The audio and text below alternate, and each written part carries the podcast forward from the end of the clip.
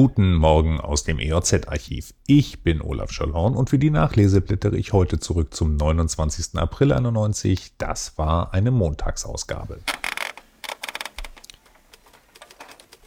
Neumünster. Vor 30 Jahren waren die Grünen berüchtigt für ihre Flügelkämpfe.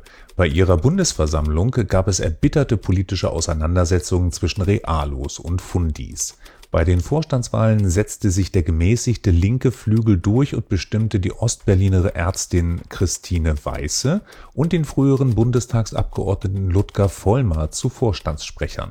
Petra Kelly und Antje Vollmer fielen bei den Wahlen durch, Jutta Dittfurt kündigte nach der Reform der Satzung ihren Austritt aus der Grünen Partei an. Kommen wir nach Lüchow-Dannenberg.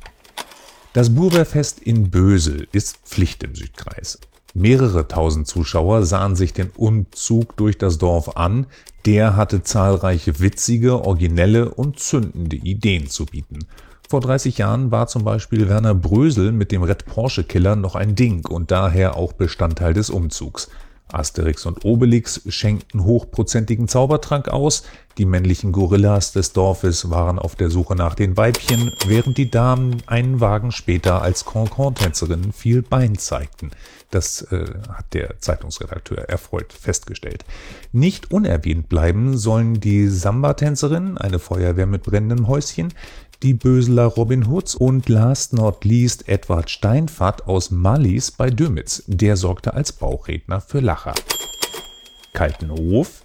Zwischen Dömitz und Kaltenhof verkehrte seit Sonnabend eine zweite Fähre.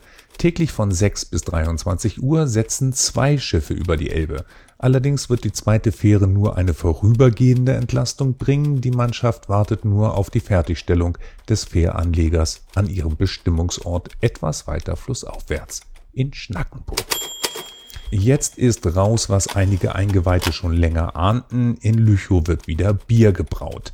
Der Brauer Nico Haddad ist nicht nur Gastwirt in Lüchow, sondern auch gelernter Brauer und bringt mit dem Jetzelbräu das seit langem erste in Lüchow gebraute Bier unter die Leute. Anstich ist am 1. Mai. Das war's für heute. Die letzte Nachlese gibt es morgen um 5.30 Uhr. Ich freue mich, wenn ihr wieder einschaltet. Tschüss.